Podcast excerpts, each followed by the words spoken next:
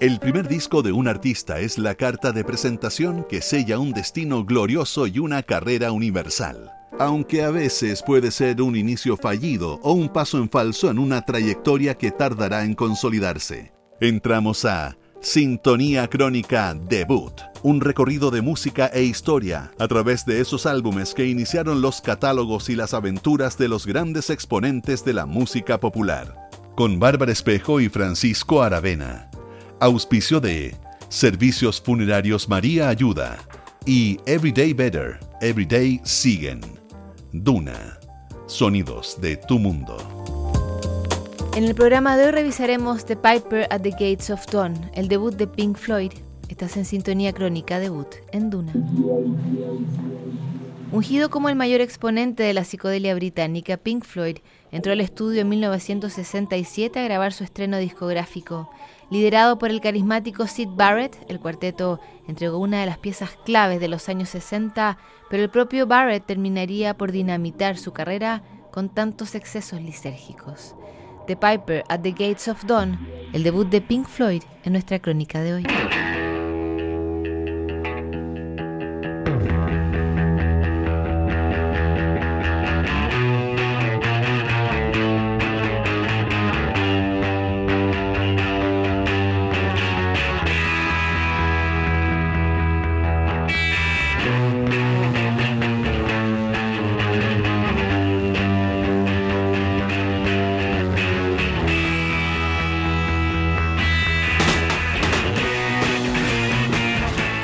1966, lo que había empezado como un grupo informal de estudiantes de arte y arquitectura de Cambridge empezó a desviarse de los estándares del rhythm and blues para acercarse a un sonido más psicodélico. El cuarteto, formado por Sid Barrett, Rick Wright, Nick Mason y Roger Waters, adoptó el nombre de Pink Floyd y se convirtió en el estandarte de esta segunda oleada de grupos de los 60 impregnados de una nueva ideología. A diferencia de la generación anterior que había madurado a partir de sensaciones adolescentes, Pink Floyd empezó a adoctrinarse con la idea de la música como un arte serio. Si bien San Francisco, al otro lado del Atlántico, fue el epicentro inicial de la contracultura psicodélica, Londres fue como su segundo hogar. A medida que se disolvían las estructuras de las canciones, surgió espontáneamente una escena musical anárquica y decadente en torno al club UFO de la capital inglesa. Con una base de fans más que aceptable y un puñado de canciones propias nacidas de la enigmática cabeza de Sid Barrett, finales de 1966 Pink Floyd se había convertido en la banda clave de la escena psicodélica.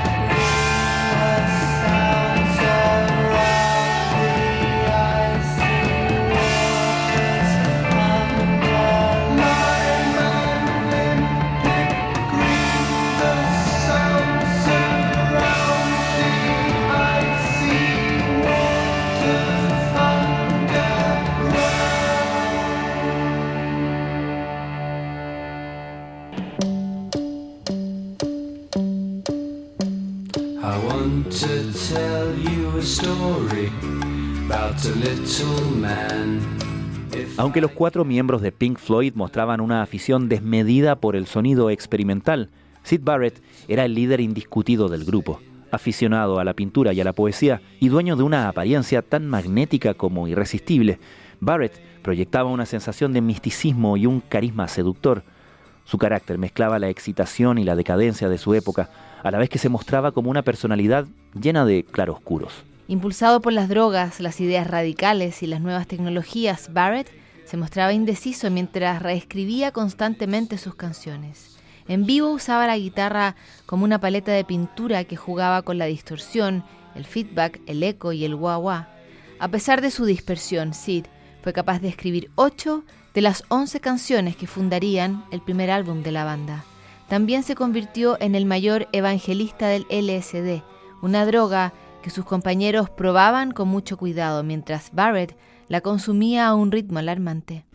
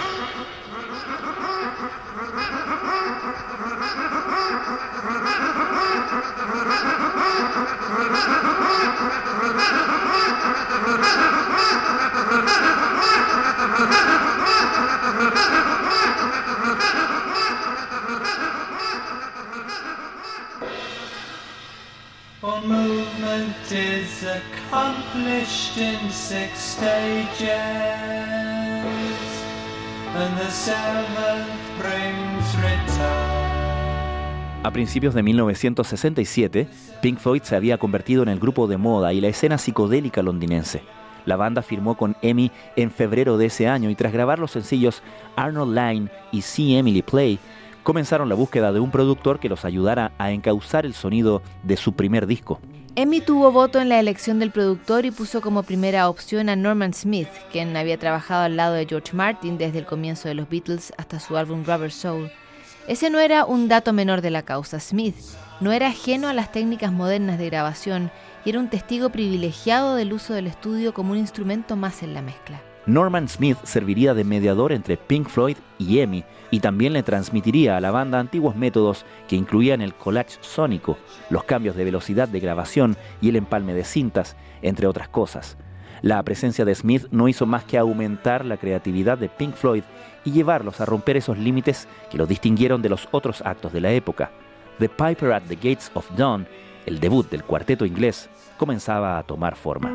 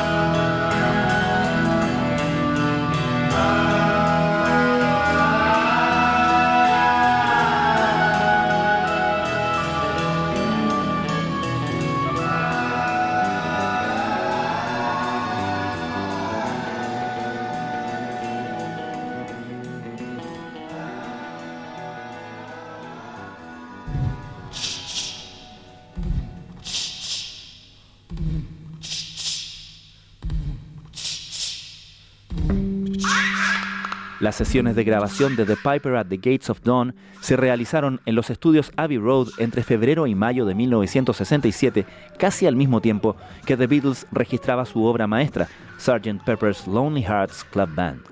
A pesar de experimentar en el estudio, buena parte de las canciones de Pink Floyd habían sido testeadas en vivo y no requirieron de mayores ajustes. La banda también usó instalaciones más familiares de Sound Techniques en el barrio de Chelsea, donde habían grabado sus primeros sencillos. Además de las canciones y el sonido que entregó The Piper at the Gates of Dawn, la portada del disco también se convirtió en un artefacto icónico de la psicodelia. La foto tomada por Vic Singh muestra una percepción alterada de los miembros de Pink Floyd como si fueran vistos a través de un caleidoscopio. Desde ese momento, la banda inglesa estaría unida de forma indisoluble a las grandes carátulas de todos los tiempos y sus álbumes funcionarían como exposiciones pictóricas de primer nivel. The Piper at the Gates of Dawn Salió al mercado en agosto de 1967 y llegó al sexto lugar de las listas británicas. De paso, convirtió a Pink Floyd en un acto de vanguardia de la escena pop londinense. Los conciertos solían mezclar juegos de luces y proyecciones, mientras la audiencia se dejaba llevar por la experiencia psicodélica a través del ácido. Al igual que su público, Sid Barrett también dependía del LSD para llegar a esos estados de conciencia que su propia música impulsaba.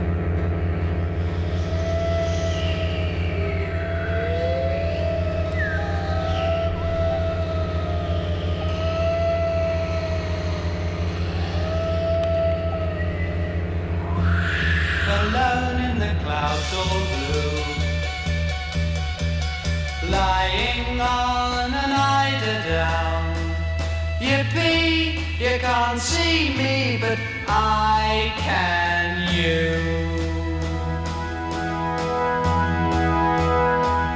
Blazing in the foggy view, sitting on a unicorn. No fear, you can't hear me, but I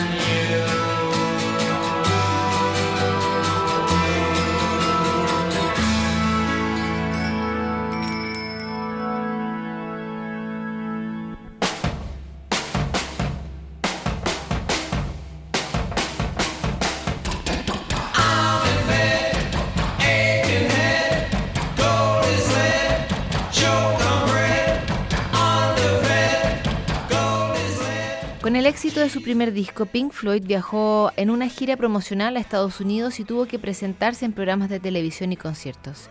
En ese momento, Sid Barrett comenzó a mostrar un comportamiento errático que no solamente se achacaba al consumo de drogas. Waters y el resto de los miembros de Pink Floyd creían que Sid tenía problemas psiquiátricos más serios que se manifestaban a través del ácido lisérgico.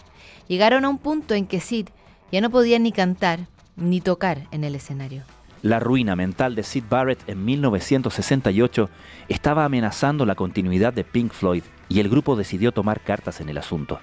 En un principio pensaron seguir un modelo similar al de Brian Wilson, el genio de los Beach Boys. Wilson sufría de ataques de pánico y decidió no seguir haciendo giras. En vivo, su voz fue reemplazada por el cantante Bruce Johnston. En el caso de Barrett, llamaron a un guitarrista de apoyo y el elegido fue un amigo en común que también era de Cambridge, David Gilmour. La llegada de Gilmore pretendía quitarle presión a Sid Barrett para que pudiera seguir componiendo. Sin embargo, la esquizofrenia de Sid lo convertía en un personaje impredecible y a todas luces en un riesgo para el futuro de la banda. Una noche debían pasarlo a buscar para llevarlo a un concierto, pero prefirieron no hacerlo. En ese momento ya estaba decidido que Sid no seguiría siendo parte de Pink Floyd. Cuando el grupo grabó su segundo disco, A Saucer Full of Secrets, en 1968, solo una de las canciones pertenecía a Sid Barrett. El timón ahora le pertenecía a Roger Waters.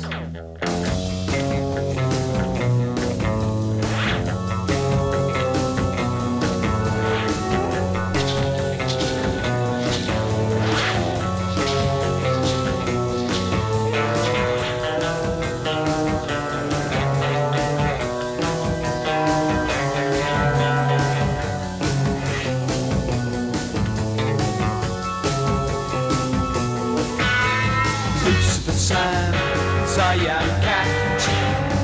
Always sitting by your side, always by your side. That cat's something I